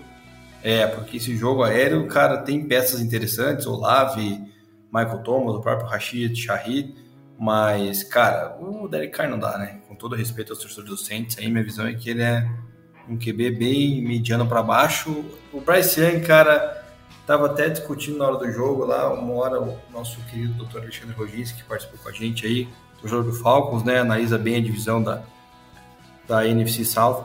Falou que, pô, o Bryce Young parece que, cara, ele tem aquela cara de, tipo, pô, vai pro, pro jogo com desânimo, parece que, né, não aparenta ter vontade de ganhar, não sei o que acontece. Realmente, cara, é, tem um. Você olha pra cara dele parece que ele tá meio cara, não sei o que eu tô fazendo aqui, é, né? Muitas cara? vezes não... é tido como bom isso, né? Do cara ser frio, do ah, cara não se abalar é, e tal. Mas, pô, cara. É, não é o que o Panthers está precisando nesse momento. Sei, é, exatamente. Médica, né? Assim, até pois é, durante cara. a temporada de college dele, mas, cara, vendo ele atuar na NFL, é uma discrepância muito grande física, cara. Eu não sei se vai conseguir superar isso é, longo, longo prazo aí nessa na carreira dele. Vai ter que ser muito especial é. e esse começo não tem sido, obviamente é injusto julgar ele tão cedo assim, mas esquisito, esquisito no mínimo. É, tem que trabalhar um pouco mais o físico, talvez ganhar um pouco mais de força e de massa, enfim, vamos ver como é que vai ser os próximos anos, primeiro ano aí do, dele no NFL, a gente não pode cobrar tanto, acho, né, a não ser que o cara venha com puta hype da, do college, então é, enfim, mas é derrota do Panthers que já era meio esperada, né, a questão da divisão não está brigando. O Saints ali, surpreendentemente, está 2-0 também, porque ganhou na, na marra. Uma divisão aí que tem três times 2-0, né? Surpreende até todo mundo que acompanha a NFL, porque ninguém esperava os três times aí como o Bucks, Saints e até mesmo o Falcons 2-0 neste momento da, da, temporada. É isso aí, Deminha. Vamos para o último jogo então, que foi a, a partida entre Steelers e Browns ontem. É, Browns aí com a liderança até o, o, último quarto, quando então o, o Deshaun Watson acabou sofrendo um, um fumble, né, num sec, e retornado aí para TD pelo TJ Watt, inclusive, se não me engano, né? É, cara, o jogo acabou ficando marcado negativamente pela contusão muito feia do Nick Chubb, né? Um cara aí que a gente gosta muito de ver atuar e acabou tendo uma contusão daquelas é, que são ruins de ver, inclusive, né? O joelho dele virou completamente para trás é, acabou ficando preso na pilha ali no, no primeiro na grama e sofrendo um teco direto com o ombro do defensor do joelho dele, acabou é, rompendo tudo que tinha de ligamento ali e vai ficar fora da temporada. É, mas acabou que o Jerome Ford entrou no lugar dele conseguiu manter um bom volume. O Browns estava com o controle do jogo, mas com um controle próximo ali, uma posse só, e acabou sofrendo esse erro. E o Kenny Pickett também, é, inclusive irritando a torcida, né, que gritou no estádio para demitirem o Matt Canada, que é o o coordenador ofensivo teve gritos lá no estádio de Fire Canada. Então, vamos ver. O Mike Tomlin até falou isso, que eles querem. A ideia deles é que deixar os torcedores tranquilos e que eles têm o direito de fazer isso, mas enfim. É, meio que dando a entender do tipo, não se metam aqui no meu. na minha casinha que daqui eu cuido, né? Mas, enfim, derrota surpreendente, no ver do Browns, que parece ser mais time que os Steelers, mas acabou dando tiro no seu próprio pé aí com esse turnover do último quarto. E é, vai sofrer agora deixa... Chubb, né? É, cara, claramente o Deshaun Watson não, não é mais o mesmo, né, cara, de, de anos atrás aí, porque tá feia a coisa, não tá produzindo, cara, é, cometeu uma falta pessoal lá ridícula, né, puxando a cabeça do cara do Steelers, é, sei lá, cara, tá bem, bem esquisito, sofrendo famos aí, inclusive custando o jogo. TJ Watt aí, cara, né, sem palavras, cara, é uma defesa que tem TJ Watt e Minka Fitzpatrick, você pode esperar que, que consiga controlar bem o jogo para o seu ataque ganhar a partida. Não é o caso do Steelers ainda, porque na minha visão, Kenny Pickett ainda tá cru, né, por mais que tenha alguns lampejos, né, de, de bons momentos durante a partida, não, não tá pronto, cara. Acho que não dá. Né? As chamadas também são ruins do Matt Canada. É justo, acho, a, a torcida reclamar, porque tá, tá bem esquisito esse ataque, cara. Nadir Harris também caiu a produção absurdamente, não corre muito com a bola também. Então, é, enfim, uma vitória surpreendente na minha visão dos Steelers nesse momento e que deixa a divisão aí um pouquinho embolada, né? Porque uma vitória só de diferença para Ravens que lidera. O que é bom também para a equipe do Bengals, né, Bato? Porque se você deixar equipes próximas ali, por mais que comece um 0-2, o Bengals a gente falou, é, ainda mantém próximo de uma, uma disputa aí de, de wild card. É isso aí. O Ravens é um time encardido, né, cara? Geralmente consegue para os playoffs aí, então com essa vantagem o Bengals, o Bengals vai ter que pedalar aí, cara. Acho que vai ser uma diferença é boa para o Bengals ter que engrenar com o Joe Burrow meio baleado. Ainda acredito que eles vão se recuperar até o fim do ano e voltar a brigar por essa divisão, mas Ravens, que já é um time complicado, já é, abre uma, uma pequena vantagem. Mas vamos lá, Deminha, fechamos os jogos então na semana 2 e vamos para as nossas previsões da semana 3 aqui, né? Com bastante jogos aí com favoritos claros, né? É, com odds de apostas baixas, né, inclusive, né? Por conta de serem bem favoritos. É, começando com o New York Giants indo até São Francisco agora na quinta-feira, é, enfrentar o 49ers, na minha, é, na minha opinião, um jogo que deve ser tranquilo para o 49ers aí, apesar do Giants ter mostrado essa reação, mas 49ers muito mais completo, muito mais time, muito mais armas, uma defesa mais forte, então é, acho que o 49ers tem tudo para administrar bem essa partida. Ah, sim, cara, sem Second Barkley, perde muito o Giants, é, já ia perder na minha visão, mesmo com o Second Barkley, porque a defesa do 49 é muito mais capacitada do que a do Giants. Então vai segurar o Giants, vai segurar o Daniel Jones. E, e o ataque do 49 está bem explosivo no começo da temporada. Então o 49 com certeza aí né, nesse jogo.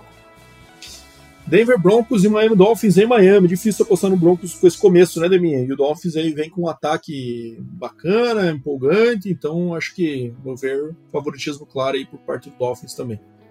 É, não, difícil apostar no Denver Broncos até contra o New York Jets aí na semana 4 ou 5 que vão se enfrentar pela frente aí, cara. Sem a menor condição. É jogo aí que o Minnesota, o Minnesota, perdão, que o Miami Dolphins aí vai ganhar com tranquilidade, com uma vantagem de pelo menos uns 17 pontos na minha visão. Patriots e Jets em Nova York, Deminha, o que, que você me diz? Cara, é, é, Patriots, né, cara? Não dá pra confiar em Zach Wilson. Né? Concordo, acho que também o Jets aí com o Zach Wilson não vai incomodar. E o Patriots tem tido um bom desempenho ofensivo até nas últimas partidas, cara, em relação ao que eu esperava. Então acho que é mais confiável que o Jets nesse momento. Texans e Jaguars em Jacksonville. Acho que também favoritismo claro Colorado Jaguars nesse, nessa partida aqui, né, Leminha? É, apesar do favoritismo, o Jaguars também, né, às vezes se complica sozinho, mas eu, mesmo assim, vou, vou acreditar numa reabilitação do Jaguars aí, porque vai precisar se quiser realmente vencer a sua divisão. Tennessee Titans e Cleveland Browns em Cleveland. Jogo interessante aí. O Titans vendo esse começo mais ou menos, mas conseguiu vencer o Chargers em casa. O Browns agora vai ter que sofrer esse baque do Chubb. Vamos ver se, se consegue se recuperar bem. O jogo em casa, eu vou de Browns mesmo, mas acho que um jogo parelho. É, um jogo bem pau a pau aí, cara. Eu acredito que o, o Browns, apesar de ficar sem o Chubb, é, tem potencial aí do jogo corrido é, ser bem eficiente aí e auxiliar aí o Deshaun Watson em cima de um Titans que, na minha visão, é bem fraco ainda. Acho que não, não dá para botar fé no Titans ainda, a não sei que vença o Browns e vença com uma margem boa, né, mostrando um, um futebol de, de, de, bom nível, senão não dá para acreditar muito no Titans essa temporada. Atlanta Falcons e Detroit Lions em Detroit. Cara, eu não acredito que o Lions vai perder duas seguidas em casa, até porque o Miami, o, o Falcons, perdão, nossa, me buguei aqui. Falcons deu a, teve esse início bom em casa, mas o Lions é um time mais forte, vamos ver com o Lions nesse, nesse começo. Então, que, que o Falcons nesse começo. Então, vou de Lions nessa, acho que levam a primeira em casa. É, apesar da defesa do Falcons ali ter um uma secundária eficiente, talvez o São Brown não jogue, não sei, pelo Lions, mas é, eu acredito que o Lions vai se reabilitar, precisa, né, se quiser ganhar sua divisão. Não dá para ficar marcando toque em casa aí, já perdeu né, para o Seahawks, que não deveria ter perdido. Então perder mais uma começa a se complicar sozinho aí, tropeçar nos seus próprios erros. Então acho que não vai acontecer. O Falcons também, apesar do seu início muito bom, acho que não tem uma equipe do nível ainda do Lions, então deve deve perder e o Lions vencer. No Warner Saints e Green Bay Packers no Lambeau Field. Cara, esse jogo estranho aqui, né? O Saints ainda não empolgou, venceu, mas não empolgou. O Packers, por outro lado, tá superando as expectativas, né? Com o Jordan Love nesse começo, apesar da derrota pro Falcons aí nesse último fim de semana. Mas, cara, eu vou de Packers nessa, minha. Acho que em casa eles vão vão ter mais um bom desempenho aí e superar esse ataque meio modorrento do Saints nesse começo. É, eu acho que a defesa do Packers tem potencial de parar aí o, o ataque do Saints, muito mais do que o inverso. Acho que o Jordan Love está se conectando bem com seus receivers. Acho que talvez possa ter a volta de Christian Watson, que deve ser um baita de um reforço para o Packers no jogo aéreo e vai produzir muito mais aí. Também tem dois bons running backs aí para rotacionar. Eu acho que vai dar Packers. É, Buffalo Bills indo até Washington enfrentar o Commanders. Cara, eu acho que o Washington começou aí 2-0 e tal, mas aí a realidade vai bater. Buffalo Bills muito mais time, apesar de é, tá 1-1 ainda, né? Nesse começo. Vence, vamos ver, com uma boa margem o, o Bills mesmo fora de casa. É, o Bills vai fazer exatamente o que fez essa rodada que o Denver Broncos deveria ter, ter feito, que era passar o carro em cima do Commanders, né?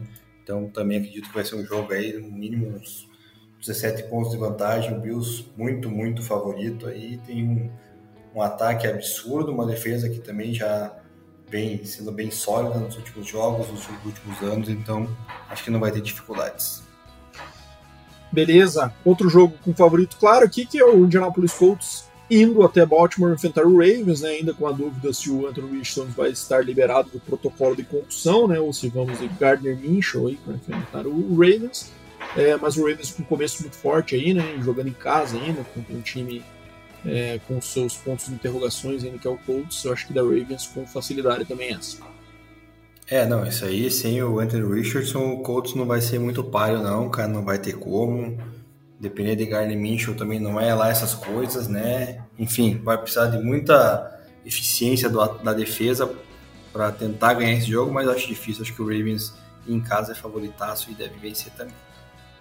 E aqui agora a batalha dos desesperados para fechar o primeiro horário de minha. Los Angeles Chargers e Minnesota em, é, enfrentando o Minnesota Vikings em Minnesota, os dois times 0-2, né? É, dois times aí com, com começos muito diferentes do que se esperava, né? Que imaginava que os times poderiam brigar pela divisão, inclusive, começo um pouco devagar. Cara, eu vou de Chargers, eu acho que o pass rush do Chargers é forte aí, né? Com o Khalil Mack, com o Joey Bolsa, contra essa linha ofensiva muito fraca do, do, Vikings, acho que vai atrapalhar isso. O jogo corrido do Chargers também é melhor, né? apesar de estar sem o Austin Eckler aí, é, e apesar de ter sido um desempenho ruim na semana passada contra o Titans, é, eu acho que o Chargers tem mais um time mais completo hoje que o, que o Vikings, que tem essas interrogações que a gente falou aí, com linha ofensiva e jogo corrido, né? É, defensivamente a equipe do Chargers é superior ao do Vikings, acho que isso vai fazer diferença nesse jogo. Acredito que possa até ser um jogo de um placar alto aí, né? Mas a defesa do Chargers tem chance de prevalecer no, no final e trazer essa vitória para o Chargers, a primeira deles na temporada, para eles tentarem voltar à briga da, da divisão, até do White Card e Minnesota Vikings e começar a dar adeus já essa temporada. Perfeito. Vamos lá agora para o segundo horário, então, da minha. Carolina Panthers indo até Seattle enfrentar o Seahawks. Acho que aí também a gente falou aí das preocupações com o Bryce Young. Seattle Seahawks, o time mais competitivo. Acho que é Seahawks também de forma clara aí. Por sinal, os três jogos desse horário aí, do, do segundo horário, tem favoritos claros. É verdade, mas aí que pode aparecer a zebra, mas eu não vou arriscar, cara. Eu vou, eu vou no safe, que é o Seahawks ganhando o Panthers jogando em casa, muito barulho, pressão em cima do, do Bryce Young, não vai aguentar vitória do Seahawks. Cowboys indo até Arizona enfrentar o Cardinals. Cardinals no começo 0-2, como se esperava, muito ruim, aí, pouco talento no elenco. Cowboys ainda era um ataque reformulado, mais conservador, mas muito eficiente. Então, Cowboys com tranquilidade na minha visão. Ah, certeza, né? Querendo tancar aí, que tá meio nítido, né? Depois do último jogo. Então, Cowboys não vai ter dificuldade, não. Chicago Bears indo até o Arrowhead Stadium enfrentar o Chiefs. É, cara, é, o Chiefs tem seus, seus pontos de questionamento, mas o Bears também, né? Então acho que ainda assim, em caso, o Chiefs é muito mais forte e deve levar essa partida também com facilidade. Ah, sem dúvida, né, Vado? Sem dúvida, o Bears aí com o Justin Fields bem é, inconstante, não vai dar não, vai dar Chiefs. Sunday Night Football, Pittsburgh Steelers indo até Las Vegas enfrentar o Raiders e aí é um jogo esquisito, né, mim? Aqui a gente teve opinião dividida aqui, né? É, eu vou de Raiders, mas sem muita convicção também. Acho que é um jogo bem parelho aí. É, Raiders é um time também que mostrou uma primeira rodada vencendo o Broncos, segunda tomou, uma sapatada, o Steelers é, com uma vitória nada convincente também contra o Browns, né? Então, dois times ainda que não encontraram o seu melhor jogo e eu vou de Raiders pelo fator casa e quem sabe eles consigam impor um pouco mais de jogo corrido e colocar a bola na mão do Josh Jacobs aí para ver se o negócio rende. É, eu já vou de Steelers, acho que eu, a defesa dos Steelers tem muito mais potencial de parar o Raiders, parar de medir. É, TJ Watt aí, já potencial candidato a jogador defensivo do ano, mais uma vez, né? Com, com exibições muito boas, tanto no primeiro jogo quanto no segundo acho que o Steelers vai sobrar aí, vai vencer mesmo com as dificuldades ofensivas que vem enfrentando nessa nesse início. Foi muito cobrado o Mike Tomlin. Acho que vai acordar, vai ligar o alerta, vai conversar com o Matt Canada e vão começar a se acertar nesses play calls aí para poder fazer com que o Steelers venha desempenhar e usar aí um pouco mais o Najee Harris, que é peça fundamental nesse ataque. É, beleza, agora para os dois One Night Football, mais uma vez essa estupidez aí, dois jogos simultâneos mais uma vez. Philadelphia Eagles indo até Tampa Bay enfrentar o Buccaneers. Aí, apesar desse começo bom do, do Buccaneers, acho que Eagles ainda é, é muito favorito nessa partida, voo de Philadelphia. Mas quem sabe seja um jogo é. até interessante. É, pode ser interessante, cara, mas aí acho que vai começar a, a realidade do Mayfield aparecer, vai lançar pique aí nesse jogo, enfim e o Philadelphia Eagles vai, vai vencer com tranquilidade até certo ponto. E aí o Rams indo até Cincinnati enfrentar o Bengals, né? É, jogo também difícil de prever, né? Até por conta da condição do Burrow, uma vez que o Burrow estiver saudável e no, no auge como ele, estiver, como ele esteve na temporada passada, é, acho que ficaria difícil para o Rams, mas uma vez que o ataque do Bengals ainda não engrenou esse ano, é, o Burrow pode até nem jogar, né? Se for o caso de ser uma condição mais grave, eu vou apostar no Rams aí nesse jogo. Até porque gostei do que vi contra o 49ers, apesar da derrota, então acho que é um time que está com um momento melhor e, e, eu acho que deve carregar isso para semana 3, na minha opinião. Você, Lemir? Você gostou do Puka na cua, né? Por isso que você está indo no, no Rams, né? Gostei. Não, eu vou de Bengals, cara. Eu acho que o Bengals é mais time que o Rams aí, cara apesar de adorar aí Matt Stafford, né, cara, e também tá surpreso com esse começo aí do, do Puka Naku e do Tutu Atwell, mas eu acho que o, o Bengals precisa vencer e se quiser voltar para a briga da divisão, então acho que vai arrancar essa vitória aí na Namar. Boa! Com isso, fechamos aqui os nossos palpites da semana 2 e agora vamos para a nossa sessão de Fantasy Football, Deminha. Eu trouxe aqui um jogador de cada posição ofensiva que eu considero que são é, starts favoráveis nessa semana, tem jogadores que devem ser titulares nas suas equipes aí. É, e começando aí pelo quarterback Dak Prescott, né? Eu sei que muita gente já escala ele, teve um começo um pouco mais devagar na questão de TDs lançados, né? É, como eu falei, um ataque um pouco mais conservador, mas vai enfrentar a equipe do Bears que fez com que tanto o Jordan Love quanto o Baker Mayfield parecessem aí o, o Peyton Manning, né? Então acho que é uma defesa aí que foi bem acessível e o deck como é bem experiente, com um ataque com boas peças também, como Tony Pollard, Sid Lamb, acho que tem tudo para para ir muito bem, pontuar bem nessa semana. Então quem tem o deck Prescott aí, cogita escalá-lo se ele estiver no seu banco. É, vou também do, do wide receiver agora, falo do Mike Williams do Chargers, teve um jogo também bom contra o Titans, é, provavelmente um jogo de pontuação alta, que imagino que seja aí Chargers e Vikings. É, eu acho que ele pode também é, se beneficiar dessa defesa, dessa secundária aí que, que é, cede bastante pontos aí e cede bastante bola longa, né? Como a gente viu aí o caso do Devonta Williams semana passada contra, contra o Vikings aí, e o Mike Williams é esse jogador do Chargers, né? Pode ser que se beneficie disso. Eu acho que é um bom start essa semana também. É, Panthers, é, aliás, perdão, o running back, eu vou de Kenneth Walker, que enfrenta o Carolina Panthers, né? É, então aí eu acho que é um jogo que o Seattle tende a dominar e quem sabe o segundo tempo dele aí tem bastante volume de corridas, né, para manter o placar e, e, e, pode ser que arranque algumas, tem alguns goal lines, então acho que é um bom start essa semana. Seattle bem favorito em casa contra o Carolina Panthers.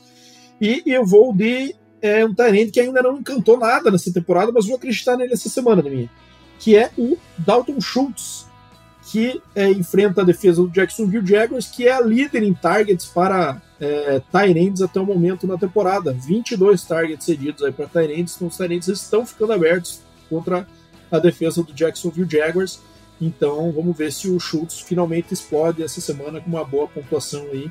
Acho que é a semana para ele fazer isso é essa, até porque existe a possibilidade do Wilson ficar atrás do placar, e daí entra aquela possibilidade de garbage time, mais passes sendo lançados, quem sabe sobe mais volume aí pro Dalton Schultz nessa semana. Deminha, e os waiver wires? Então, os caras que estão soltos na maioria das ligas e podem ser bons alvos essa semana. O que, que você trouxe aí para nós? É, bom, cara, eu trouxe aqui ó, as reposições aí, né, naturais de Secon Barkley e de Nick Chubb, no caso de é, Matt Breida, da equipe do Giants, running back, e também o Jerome Ford, da equipe do Cleveland Browns, são boas peças é, para repor aí, principalmente para quem tem os titulares, né? Que vão ficar aí. A... Bom, o Ford, no caso, é para a temporada inteira, já que o Nick Chubb vai estar tá fora da temporada declarado e o, e o Brida vai pelo menos umas 3, 4 rodadas aí ser muito eficiente, tentar pelo menos na equipe do Giants. É, outro que eu separei running back também é o Tony Jones Jr., da equipe do New Orleans Saints, né, que vem aí até com certo volume maior do que o Jamal Williams, né, que foi é, trocado essa temporada pelo Saints e até agora não está produzindo muito, então o Tony John Jr. aí marcou acho que dois touchdowns ontem, então tá bem, bem cotado aí para repor para quem precisar de um running back. É, no jogo aéreo, Josh Reynolds, equipe do Lions, né, dois touchdowns no último jogo, é, já tem uma conexão, eu tinha notado isso, Bato, desde a época que jogava no Rams, que jogou junto com, com, com o Goff lá, né? Então acho que eles têm uma conexão já meio de, de, longa data e até o momento tá dando certo no Lions ali, conectando bons passes e, também na, na, na end zone. E para fechar, Zach Ertz aí é um, é um waiver aí também para quem precisa de tight né? Que tá, tá na falta aí, né? Tem gente que apostou muito em Kyle Pitts e tá vendo que não tá rendendo dá uma arriscada no, no, no, nesse Tyrene do Carlos, que é a principal peça ofensiva do ataque do, do Arizona. É isso aí, Deminha. Então essas são nossas dicas de fantasy da semana e agora vamos para os resultados do FABR, Deminha, desse último fim de semana. Então tivemos aí pela Liga BFA o São Luís Sharks vencendo Vingadores por Vingadores FA por 38 a 24. Tivemos o João Pessoa Espectros perdendo para o Recife Mariners, né, um resultado aí que o o Spectrum, você tem. O Mariners tem uma freguesia longa aí pelo, contra o Spectros, mas esse ano o time do Mariners está forte realmente e acabou vencendo o Spectros aí, se colocando em alguma posição. Tem gente que até considera o Recife Mariners como o favorito aí para a Conferência Nordeste, e como a Conferência Nordeste se mostra a mais forte do ano, favorito é o título também. Então, três times fortes aí no Nordeste, que é o Fortaleza Tritões, o João Pessoa Spectros e o Recife Mariners disputando bem esse ano. É, seguindo aqui com a Liga BFA, o Sergipe Redentores venceu o Santa Cruz Imortais por 54 a 19. É, e o Jangadeiros FA venceu o Fersa Petroleiros por 24 a 14 e o Manaus FA venceu o Remo Lions por 54 a 0 e também pela Liga BFA Feminina tivemos a vitória do Curitiba Silverhawks. Um abraço para o Gino aí, que faz parte da comissão técnica do Silverhawks e que já fez parte, inclusive, de forma fixa do nosso podcast, fez episódio especial conosco esse ano já também. É, participou também dessa vitória é, bem imponente aí sobre o Brasília Pilots por 32 a 9. Falando da divisão 2 agora da, do Brasileirão da, da CBFA, o Carlos Barbosa Chimangos venceu o Joinville Gladiators por 20 a 18. O Macaé Oilers venceu o Rio de Janeiro Captains por 46 a 6. E foram esses os resultados da segunda divisão e da primeira divisão, né, divisão mais importante aí do campeonato da brasileiro da CBFA. O Galo FA venceu o Juiz de Fora Imperadores por 68 a 0 de mim. E aí, é, esse ponto é importante porque a CBFA, apesar de ser um absurdo, considera saldo de pontos como critério para definir os seeds de classificação para os playoffs. Então, os times jogam em grupos específicos, os campeões de seus grupos passam aos playoffs, né? É, junto com outros classificados também, se não me engano, segundos, preciso revisar. Mais a divisão entre os seeds, caso os times é, acabem com o mesmo recorde, é uma situação clara que deve acontecer com o Crocodiles com o Galo e com o Rio Preto Wilders, né? Que devem ganhar os seus grupos pelo, pelo andamento da carruagem, pelo que a gente vê até agora aqui. Isso faz diferença, então o Galo se coloca numa posição aí bem privilegiada, apesar de ter um jogo a mais que o Croco. Já está com um, um, quase 60, um pouco mais de 60 pontos de vantagem na classificação. É, seguindo aqui nos resultados, é, o Gama perdeu para o Moura Lacerda Dragons por 21 a 19 e foram esses os dois jogos do Brasileirão D1 neste final de semana. Tivemos também pela Copa Paraná, Ponta Grossa Phantoms, time tradicionalíssimo aqui do Paraná, né, Deninho? De longa data aí, venceu o Curitiba Lions por 34 a 7 e, e foram esses os jogos da Copa Paraná. Acho que foi isso, né, minha, de Liga BFA é, e Brasileirão CBFA nesse fim de semana. E, e é isso aí, né? Acho que com isso concluímos aqui, né, Deminha, em relação a, a nosso episódio 134, episódio aí que conseguimos abordar tudo mais uma vez, todas as a semana a semana 2, previsões da semana 3, Fantasy Football também nosso querido FABR. Valeu, meu amigo Deminha. Dá teu recado final aí. Encerramos mais um. Semana que vem estamos de volta aí com muito mais jogo pra gente falar. Valeu, meu amigo. Obrigado e um salve para você e para os nossos ouvintes que chegaram até aqui. Valeu, Badolas. Valeu, queridos ouvintes. Só para é, corroborar que o Badolas falou aí, no momento o CID 1 lá da CBFA é o Galo e o CID 8 o Moura Lacerda. Daí o CID 2 Croco contra Vila Velha. Vila Velha não, é Tritões FA. Fica Vila Velha, o nome que era o antigo lá. CID 7. Rio Preto Wilders Cid 3 contra o Flamengo Imperadores Cid 6 e na Cid 4 aí Guarulhos Rhinos contra Corinthians e Lourdes Cid 5 é o, as projeções no momento da CBFA, resultado surpreendente mesmo do Galo, enfim, é bacana a gente estar tá sempre comentando aí para a galera que curte o futebol americano nacional, né, Bado? Então, vamos estar sempre aí presente para passar essas informações para vocês. Então, bom dia, boa tarde, boa noite, galera. Espero que semana que vem a gente volta com mais novidades aí, com muito mais jogos interessantes para falar, assim como foi a semana 2. E fique ligado aí também lá no nosso Instagram, acompanhar nosso Power Rankings, também as nossas dicas de, de aposta e por aí vai. Bom dia, boa tarde, boa noite e até lá!